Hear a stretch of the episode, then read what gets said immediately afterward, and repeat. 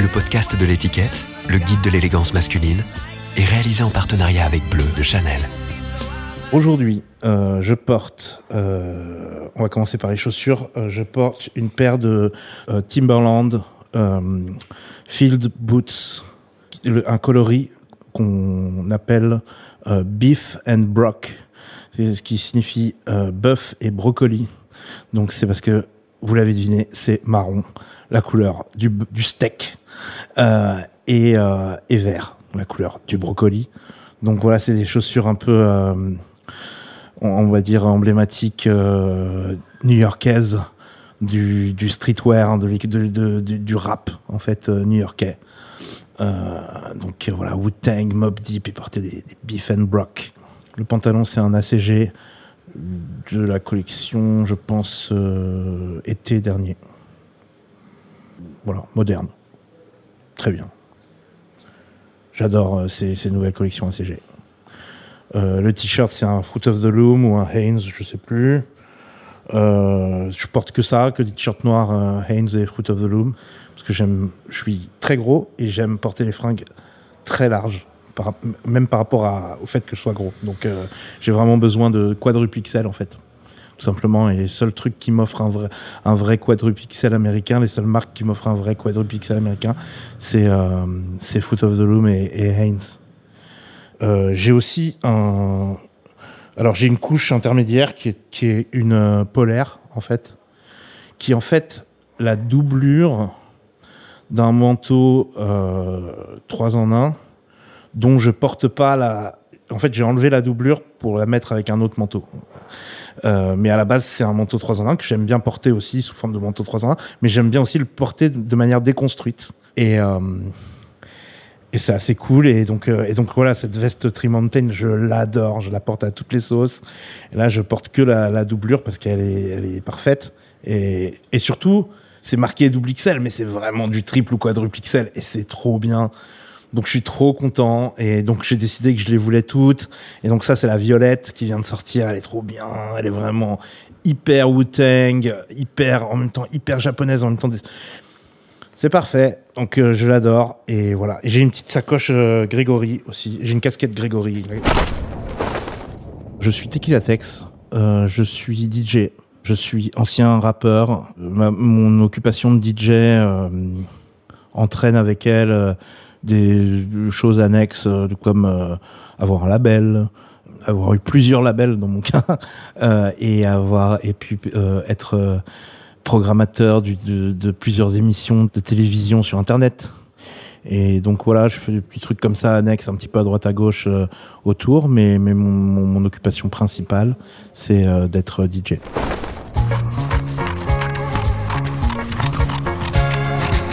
Les hommes ne sont plus des hommes, les hommes ne sont plus des hommes, les hommes ne sont plus des hommes, les hommes ne sont plus des hommes. Habitude, le podcast du magazine L'étiquette. Mon premier souvenir à la fringue, c'est ma mère qui me faisait des, des pulls qu'elle cousait elle-même. Et j'étais genre, je veux un pull euh, Captain America quand j'avais euh, 4 ans, tu vois. Je, je demandais à ma mère, euh, tricote-moi un, un pull Nono, le petit robot, dans Ulysse 31, tu vois. Tac, elle me le faisait. Putain, j'étais le seul à l'avoir euh, à l'école euh, maternelle, j'ai envie de dire. Donc avec déjà ce truc euh, un peu exclusif, cette espèce de super super pouvoir. Waouh, c'est trop bien quoi. Je, je pouvais, c'était un peu voilà, c'est ça mes premiers souvenirs. J'ai découvert le rap euh, comme tous les kids quoi. C'était partout en fait. Dans les Tortues Ninja, dans le film des Tortues Ninja, il y avait du rap. Dans les pubs pour les céréales, il y avait du rap. Dans, au club Dorothée, il y avait Sydney qui venait faire une démonstration de breakdance. Euh, les Schtroumpfs, ils faisaient du rap, ils faisaient du breakdance. Tu vois ce que je veux dire? Quand t'étais, quand dans les dans les années 80, euh, enfin du moins, c'était non, c'était pas partout. D'ailleurs, c'était pas partout. Non, effectivement, c'était pas partout. Mais t'en entendais parler. Il y a eu un moment où c'était euh, le, le grand truc, quoi. Et donc c'est arrivé comme ça. Et je dirais que c'est en ayant MTV quand MTV, quand le câble est arrivé en France et quand, et quand on a, quand moi j'ai déménagé, que j'ai eu le câble, alors, alors qu'avant j'avais pas le câble, bah, c'était genre la révolution, quoi. Genre, t'as MTV, tu regardes Yo MTV Raps, tu regardes les clips, c'est les clips, quoi. Mon, mon- goût euh, pour, pour les vêtements, il s'est développé euh, grâce aux, aux clips vidéo, en fait, tout simplement. Ça s'est traduit dans les sapes euh, en allant euh, dans des boutiques spécialisées, en commençant à acheter des trucs euh, plus larges, en, en disant non mais là j'ai pas envie d'un Levis euh, normal, j'ai envie de, de pour savoir euh, ce que c'est le. C'est difficile, hein, il y avait pas internet à l'époque, on n'arrivait pas à trouver euh, les informations si facilement quoi. Pour comment comment à moins d'avoir un pote qui a vécu aux États-Unis, à moins de, ouais, de parler anglais, de pouvoir lire de sources et de, de pouvoir lire les magazines spécialisés américains sur le sujet, comment tu peux deviner que euh, euh, les, les, les, les jeans que porte tel rappeur dans, dans tel clip, c'est telle marque et telle coupe de, c'est des Levis Silver Tab, c'est pas des Levis euh, 501, tu vois. Et puis aussi, euh, euh, attention, tu peux pas aller dans tel magasin parce que si tu vas dans tel magasin, tu vas te faire dépouiller à la sortie. Et attention, euh, tu peux. euh, alors donc ça, c'était aussi genre ça faisait aussi partie du du truc. On allait genre méga loin de chez nous, dans des dans des coins euh, un peu mal famés. Puis surtout, on était des gamins. Donc euh, on, on, on aurait pu, puis d'ailleurs moi j'ai dû me faire dépouiller une enfin c'était pas vraiment en allant acheter des, des fringues que je c'était plus plus à la sortie de l'école tu vois je me faisais piquer ma casquette, tu vois, genre de trucs comme ça. Euh, C'était un, peu un, jeu pour, euh, pour, pour trouver les bonnes fringues. Euh, quand tu voulais t'habiller dans, dans un certain style plutôt qu'un autre. Et puis c'était maladroit parce qu'il y avait certains trucs où tu te repliais sur la version qui était qui était disponible en France, quoi. Parce que plein plein de choses n'étaient pas disponibles en France, à moins d'être super riche et de pouvoir aller aux États-Unis ou d'avoir euh, un, membre de ta famille ou un copain qui qui allait te ramener plein de vêtements d'Amérique pour être habillé comme un Américain. C'était très compliqué, c'était très cher, c'était compliqué. T'entendais parler de choses. Ah, les troupes, les, baskets, les troupes, avec une petite chaîne dessus. Ah, c'est formidable, les troupes. Euh, tu, tu, tu vas à trouver des troupes ou pas? Des British Knights, ah, des Bécards, des British Knights. Euh, C'était des trucs un peu mythiques, quoi. Il y avait un gars, euh, tu connaissais une seule personne qui avait une paire de British Knights. C'était super, dur à trouver. Les marques hip-hop, il y a eu Cross Colors, il y a eu Carcani, Carcanaï.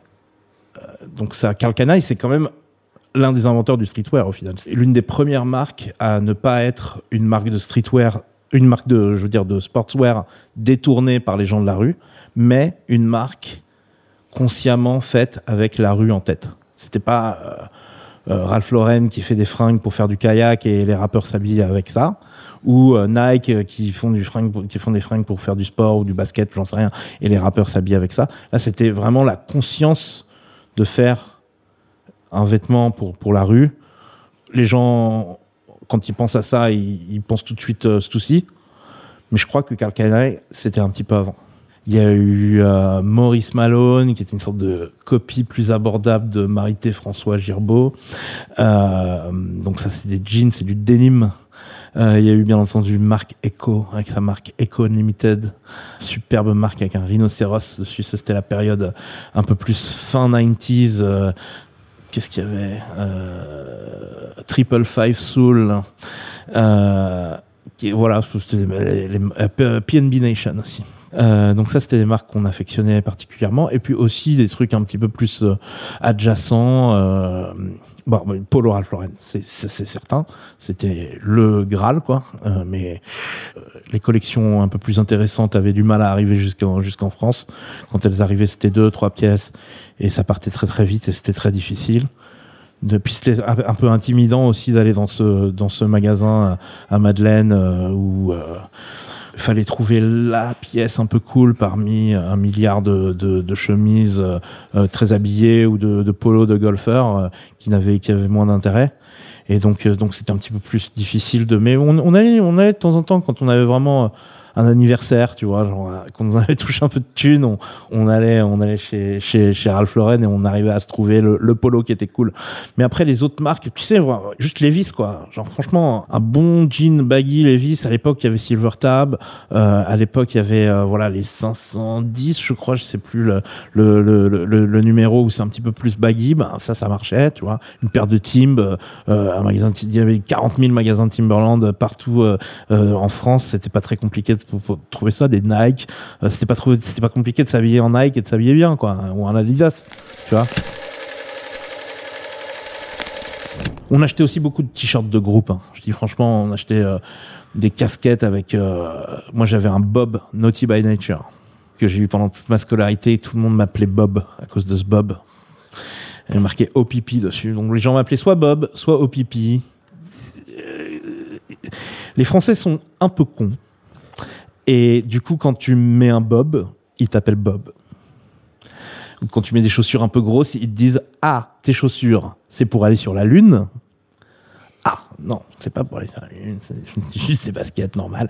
Mais euh, voilà, donc il y, avait ce truc, euh, cette incompréhension euh, quand t'étais euh, quand un kid au lycée que tu t'habillais un peu différemment de, des, minets euh, de base ou des ou des des Kaira de base ou des euh, gens des normies tu vois.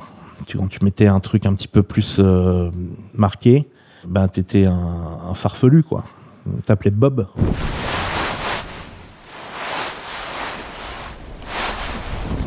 Dans la période TTC moi je m'habillais très très mal. Avec du recul je m'habillais très très mal. J'étais persuadé de m'habiller bien hein, mais je m'habillais mal il y a eu une première période où c'était la cata où, où le truc cool c'était de pas trop faire attention aux fringues. Tu vois on est on était euh, dans le rap indé on était dans le rap underground où c'était vraiment tout pour l'art.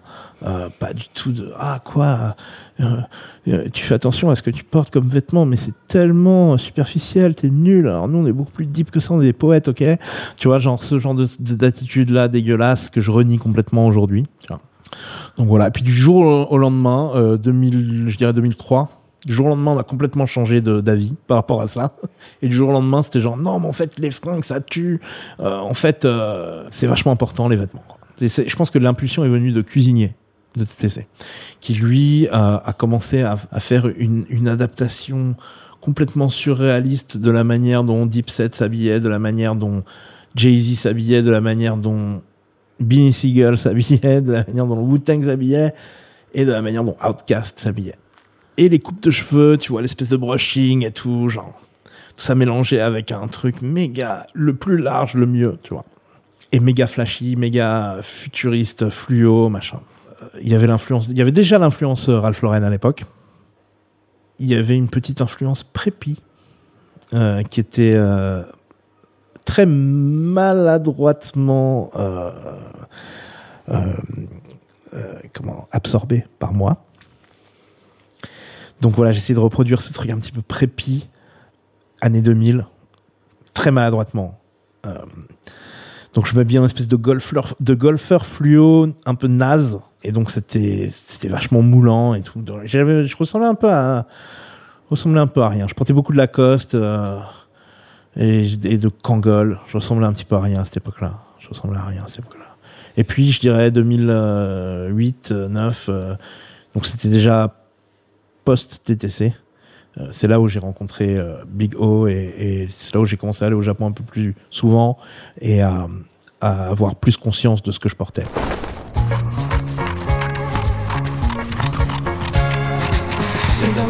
Ne sont plus des hommes, les hommes ne sont plus des hommes, les hommes ne sont plus des hommes, les hommes ne sont plus des hommes. Habitude, le podcast du magazine L'étiquette. Pour moi, ça a été des, des voyages et des rencontres avec des gens qui ont effectivement eu ce rôle de mentor et qui m'ont ouvert les yeux sur des trucs que j'aimais déjà sans arriver à, à mettre de nom dessus ou à mettre de marque dessus ou à mettre de, de, de silhouette dessus. C'était des trucs un peu inconsciemment. Je me disais ah putain j'aime bien la manière dont dont, tel artiste se fringue ou dont tel euh, acteur se fringue ou dont telle personne se fringue et j'arrivais pas trop à mettre de à identifier euh, la manière d'arriver au même résultat en fait. En 2002, je suis allé au Japon, je suis allé au magasin North Face, j'ai pris la première veste qui me plaisait, que je voyais sans trop savoir, sans trop capter ce que c'était, et euh, je la kiffe toujours. Hein, c'est une sorte de veste, je dirais, un peu snowboard, euh, avec un, un camouflage digital euh, euh, gris et blanc, euh, qui est très cool. Mais euh, au final, j'avais aucune idée de ce que j'achetais. En fait, je, sais- je, me- je disais juste dans ma tête, j'avais juste fait la- la- l'association simple Japon North Face, ça tue, j'achète. Et au final, quand j'y suis retourné un petit peu plus tard, enfin au fur et à mesure euh, que j'y retournais, je rencontrais des gens un petit peu plus proches du monde de la mode, etc. Et je sais pas, genre 2009 ou 2000, ouais, ça devait être 2009. Il y a Diesel qui m'ont fait venir au Japon pour euh, mixer pour un truc. C'était une époque où je m'habillais vraiment mal. Et donc, je portais des, des vêtements euh, beaucoup trop serrés pour moi, en fait, en me disant, oh, ça fait un petit style, c'est cool. Euh, Je me trouvais un peu sexy dans mes fringues trop, trop serrées, trop nulles. Et je sais pas pourquoi, genre, je, je... Et puis c'était aussi la mode de l'époque où, où, tout, le monde, donc tout le monde portait des slims machin. Donc je sais pas, genre, je, m'habillais très très mal à, à cette époque-là. Je sais pas, je sais pas ce qui se passait, genre diesel. euh, en fait, c'est 55 DSL, donc la, une espèce de sous-marque de diesel, des Japonais qui m'ont fait venir au Japon pour, pour jouer à un événement à eux. Et en arrivant là-bas, on m'a présenté d'autres designers qui voulaient me rencontrer et qui étaient, euh, qui étaient, voilà, qui étaient fans de ce que je faisais, qui étaient s'intéressaient à ce que je faisais. Et euh, parmi ces designers, il y avait euh, Big O, donc euh, Takeshi Osumi, et qui est euh, encore plus volumineux que moi, euh, corporellement parlant, ce qui est très rare pour un japonais. Et donc je rencontre Big O, il a déjà bon donc au Japon ça va très très vite hein. quand tu lances ta marque et ça marche bien, tu as déjà ton flagship store euh, à, à Harajuku énorme et tout. Donc je débarque dans le flagship store euh, euh, Phenomenon, ça joue du TTC à fond, je découvre euh, tout un monde de gens qui m'adorent et qui beaucoup bien mieux que moi et, et je me dis bon, il faut quand même que je fasse un petit peu plus attention à comment je m'habille parce que parce que voilà, j'ai envie et, et ces gens-là me montrent que je peux le faire. Même avec une silhouette euh, pas très orthodoxe, on, on peut euh, arriver à trouver des fringues chamées, arriver à avoir un style chamé, arriver à avoir un style vraiment de futuriste et, et, euh, et original, qui soit encore différent du truc euh, New Wave euh, qui explosait à l'époque, et qui soit encore différent du truc euh, hip-hop, streetwear que, dans lequel j'avais évolué il y a un certain temps. J'ai vraiment appris à avoir mon style à moi au contact de, gens comme Big O. Ça a été quelqu'un avec qui il y a eu un gros échange. On arrivait avec Orgasmic, euh, donc avec qui je faisais San Pellegrino, et on lui filait, je sais pas, genre euh, 100 morceaux euh, sortis tout droit de notre iTunes, et lui en échange il nous filait des fringues. Et puis au bout d'un moment, euh, quand les, quand moi j'étais trop gros pour porter les fringues, ben, il les faisait à ma taille. Et la fois d'après, quand on allait au Japon, ben, il avait fait des trucs sur mesure pour moi pour que je puisse les rocker. Et on a fait des couves de magazines ensemble. On a fait des, on était, euh, on était dans plein de magazines japonais. Il y a eu une couve de Clark Magazine avec Bigo. Euh, il y a eu, on a fait plein plein de trucs ensemble. On a fait des collaborations. Moi j'ai fait une sorte de capsule, collection capsule avec Phenomenon qui était pas, qui était pas ouf avec du recul, mais il y avait quand même une ou deux pièces qui étaient assez charmées en fait. Il y avait un, petit pull avec un, ours polaire avec un, un chapeau dessus qui est, qui est super. Il y a une autre rencontre importante, euh, c'est euh, Silas de Soulland. Donc lui, c'est un Danois euh, qui fait. Bah, Aujourd'hui, ils font des un, peu- des collabs avec Nike sur euh, avec Nike SB en fait. Mais euh, sa marque, c'est on va dire menswear euh, scandinave. Et euh, et au contact de ce gars-là, j'ai appris aussi beaucoup sur ce que j'aimais, sur ce qui me plaisait. Et puis et puis ouais, il y a eu plein de rencontres. Il y a eu il y a eu un gars qui il y a eu, bah, il y a eu Pascal Montfort qui était chez Nike à une époque aussi, qui m'a, qui m'a beaucoup poussé justement à, à cultiver mon lien avec le Japon. Et, et tu te rends compte qu'au Japon, ils ont encore toutes les pièces dont tu rêves et que, que tu pouvais voir que sous forme de JPEG, en fait, jusqu'à, jusqu'à présent. Et ben, en fait, tu vas au Japon et tu, vas dans les bonnes boutiques et tu trouves ces trucs et tu te dis, putain. Alors moi, j'ai la chance ou la malchance d'être un petit peu trop gros pour les, pour les tailles japonaises. Donc, euh, j'y vais comme si j'allais au musée, en fait. Quand je vais en Asie, c'est vraiment, euh, je vais, je touche les matières, je suis genre, ah, c'est génial, ça existe pour de vrai, en fait, ce truc que, que pendant tout le reste de l'année, je regarde sur Internet. En fait, ça existe pour de vrai. Et je regarde les trucs et je me dis, ah, putain, c'est trop bien. Si seulement je pouvais être un petit japonais qui fait du M, je serais trop heureux. En vérité, je suis un gros français qui fait du quadruple XL et c'est des, vêtements de poupée pour moi, en fait. Mais c'est kiffant quand même de, de, de les voir, c'est inspirant. Après, tu reproduis des looks en, trouvant des trucs qui sont à ta taille et tu t'arrives à reproduire des, certains looks euh, grâce à ça. Mon style euh, en, en 2019, je dirais qu'il est informé par euh, une, tradition du hip-hop, mais il est aussi informé par un truc streetwear un petit peu plus global et un truc mountaineering et un truc outdoors un peu plus spécialisé. Et ça, ça vient beaucoup du Japon. Je collectionne les magazines de fringues outdoors japonais. En fait, pour moi, le style, c'est pas de ressembler aux autres, en fait. c'est pas de suivre la mode, en fait. C'est justement d'aller à d'aller à contre d'avoir un truc que personne d'autre n'a en fait. Ce que j'essaye de faire en fait, c'est d'être le, le gars le plus stylé de ma classe en fait. À n'importe quel euh, moment de la vie en fait. Donc j'essaie d'avoir le truc que personne d'autre n'a. J'ai cette casquette, euh, j'ai cette casquette Grégory. Euh, je sais qu'à part mon pote à qui je vais l'offrir, personne d'autre ne l'a en fait euh, en, en France. Et je sais que je vais être le seul à l'avoir. euh, et je sais que les gens vont se retourner ou vont se dire waouh, c'est quoi ce truc? Moi, c'est ce qui me c'est ce qui me plaît chez chez les artistes que j'admire et chez les les, les DJ que j'admire ou chez les euh, enfin n'importe quel euh, juste les gens charismatiques en général, ils ont pas besoin d'être même artistes, mais quand que- quelqu'un rentre dans une pièce et que tu te retournes et que tu te dis waouh, c'est quoi ces baskets? Waouh, c'est quoi ce jean? Waouh, c'est quoi ce pull?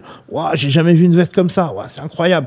Ça ça il y a un côté euh, euh, qui attire l'œil quoi. Moi j'ai envie moi c'est ça en fait. J'ai envie d'être une personnalité larger than life, tu vois. Genre que ce soit à travers mon physique ou à travers ce que je porte, je veux que ce soit je veux que ça se remarque tout de suite. Et je veux, je veux qu'on me remarque tout de suite et je veux qu'on se dise où est-ce qu'il l'a eu. Moi, j'aime bien le style d'un gars comme Chia Leboeuf, tu vois. Chia- comment ça se prononce? Chia Labéouf la, Le Boeuf. Le...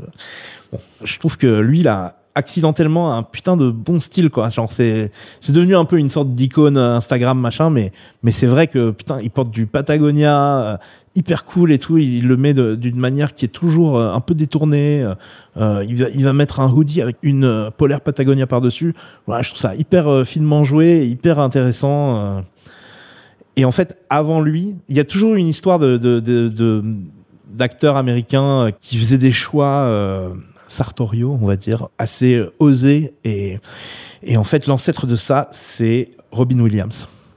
Donc Robin Williams, euh, il portait du Yoji Yamamoto, il portait des trucs genre méga niche, il portait du acronyme vers la fin de sa vie, des, les premières collections euh, acronymes, enfin c'est incroyable. Enfin moi quand je quand je retombe là-dessus, je trouve ça fabuleux quoi. Donc il y a plein plein de gens comme ça, ça va être un coup ça va être un rappeur, un coup moi j'adore Ghostface, j'adore Rayquan, la manière dont les mecs du Wu-Tang s'habillent, j'aime bien. Euh, j'aime bien euh, la manière dont un mec comme Grand Pouba s'habille. J'aime j'aime bien la manière dont dont enfin s'habillait parce qu'on on le voit plus trop de nos jours mais euh, Grand Pouba, il, un moment, il y a une un vieux clip de lui qui porte des R. Revaderchi et, et un haut euh, euh, Ralph Lauren euh, sur le plateau de Arsenio Hall. C'est fabuleux. Enfin, c'est un style de malade mental. Et ouais, tous ces trucs-là, genre, ça m'a vachement marqué. J'ai toujours essayé de reproduire un petit peu ces styles dans la vie. Mais il y a aussi un gars comme André 3000. Je m'habille pas comme lui du tout, mais j'admire son sens. De la pro- pas de la provoque mais arriver à détourner un truc et à se l'approprier et en faire quelque chose de stylé. L'une de mes plus grosses influences euh, en, termes de vêtements c'est Dipset diplomate donc Cameron euh, la manière super large dont il portait les trucs le fait qu'il portait des euh, Joel Santana le fait qu'il portait que des maillots de, de basket throwback tu vois. On a l'impression de on a l'impression de voir des ouais on a l'impression de voir des super héros débarquer sauf que c'était des c'est le contraire des super héros parce qu'ils s'habillaient beaucoup trop large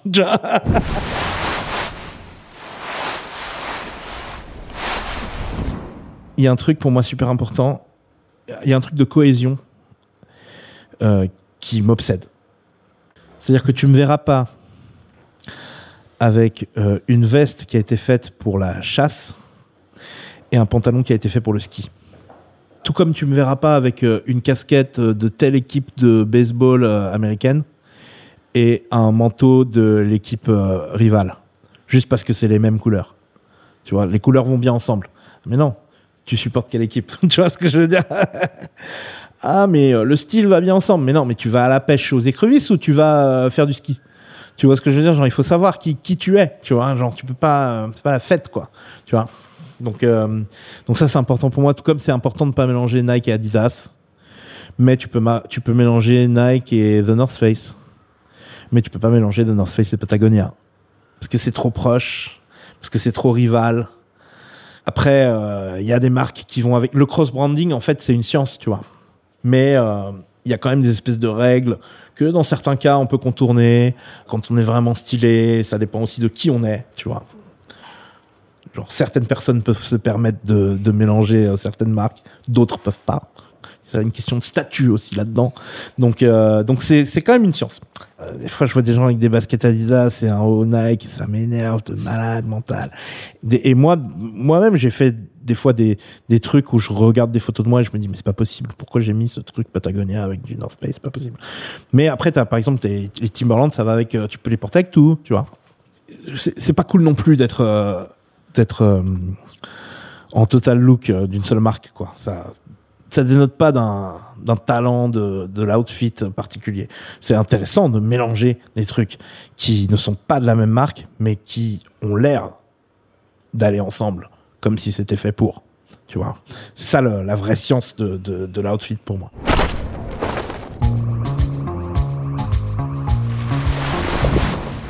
Les rappeurs, ils s'habillent mal en France, quoi. Genre, ils s'habillent vraiment tous trop mal. Euh, je sais pas. J'aimerais que les gens soient mieux sapés. L'autre jour, j'ai vu un truc qui m'a. Je peux faire une digression là? L'autre jour, j'ai vu quelqu'un euh, qui s'intéresse un petit peu aux fringues euh, Ralph Lauren, qui disait le problème avec- Ralph Lauren, c'est que maintenant tout le monde, euh, tout le monde se prend pour un low life, alors qu'il y en a pas beaucoup des vrais low life, etc. Et tout le monde, euh, les gens s'achètent des rééditions, euh, alors qu'ils ont pas galéré pour aller trouver des fringues vintage, etc. Je comprends le, sentiment, tu vois. Je comprends le sentiment, on a l'impression de se faire voler notre culture par des gens qui débarquent, etc. Le vrai problème, c'est pas ça, quoi. Déjà, le vrai problème, c'est l'extrême droite, tu vois. C'est pas les gens qui portent du Ralph Lauren de 2019 et pas de 1995. Tu vois ce que je veux dire? J'entends qu'ils portent du Ralph Lauren, moi je suis heureux, tu vois. Genre, euh, je, suis heureux. Mec, s'il y a des kids qui découvrent euh, Ralph Lauren de North Face, ACG aujourd'hui, je, vais dans des festivals, je vois des gens euh, habillés comme j'étais habillé il y a trois ans, je suis trop content, tu vois. Genre, je me dis, bah, tant mieux. Moi, de toute manière, je serais toujours le mec le plus stylé dans la, dans la pièce parce que j'aurais toujours un temps d'avance, tu vois. Donc, je ne me sens pas menacé. Est-ce que, selon moi, il faut être bien sapé pour faire de la bonne musique? Dans le cas des rappeurs, oui. Ouais, 99%, oui. Après, euh... drôle de question, hein. Du- du- dure question, difficile question. Il y a des non, c'est ça que j'aime bien dans la musique électronique, c'est que c'est un petit peu, euh, enfin c'est ça qui me facilite la vie en fait. Quand quand j'écoute des maxi de gens, euh, j'ai aucune idée de, la gueule qu'ils ont ou de comment ils sapent, etc. Donc j'arrive à faire abstraction et, j'arrive à me dire ouais. Bon, ouais, j'ai arrivé à écouter la musique pour ce qu'elle est, en fait, tu vois. Mais c'est vrai que je pense que ça me gâcherait le plaisir de. Je pense qu'il y a certains morceaux. Je préfère pas savoir la tête qu'a la personne qui les a fait parce que ou la manière dont la personne qui les a fait s'habille parce que sinon ça me gâcherait le plaisir de d'écouter le morceau. C'est sûr, j'en suis sûr, c'est sûr. Alors si jamais on cambriole la sape euh, où je serais le plus dégoûté qu'on la prenne, c'est quoi mon Graal vraiment? Il y a aussi des trucs que je porte. Il y a une veste euh, Ralph Lauren qui a le même colorway que la Moab en fait, qui est euh, couleur sable, bleu, royal et orange avec la doublure orange. Ça, cette veste, elle est intemporelle pour moi. Et je, je l'ai depuis, euh, je sais pas, ça doit faire, ça faire 8 ans que je l'ai, un truc comme ça, 7-8 ans. Et franchement, chaque année, je la ressors. Et pendant longtemps, j'avais pas de Moab. Et j'avais cette veste-là et je me dis, putain, il me faut des Moab, il me faut des Moab, il me faut vraiment les... Alors, je... puis finalement, j'ai réussi à trouver une paire de Moab sur eBay, j'étais trop content. J'ai, j'ai rocké ces outfits dans tous les sens. Pouvoir matcher une paire de Moab avec ce blouson qui est pourtant pas fait par Nike, mais qui match parfaitement avec au niveau des couleurs, au niveau des textures, au niveau de la fonctionnalité, parce que c'est un, peu un, un manteau de, de forêt, tu vois. C'était fabuleux. C'est une pièce euh, iconique, euh, hyper importante pour moi.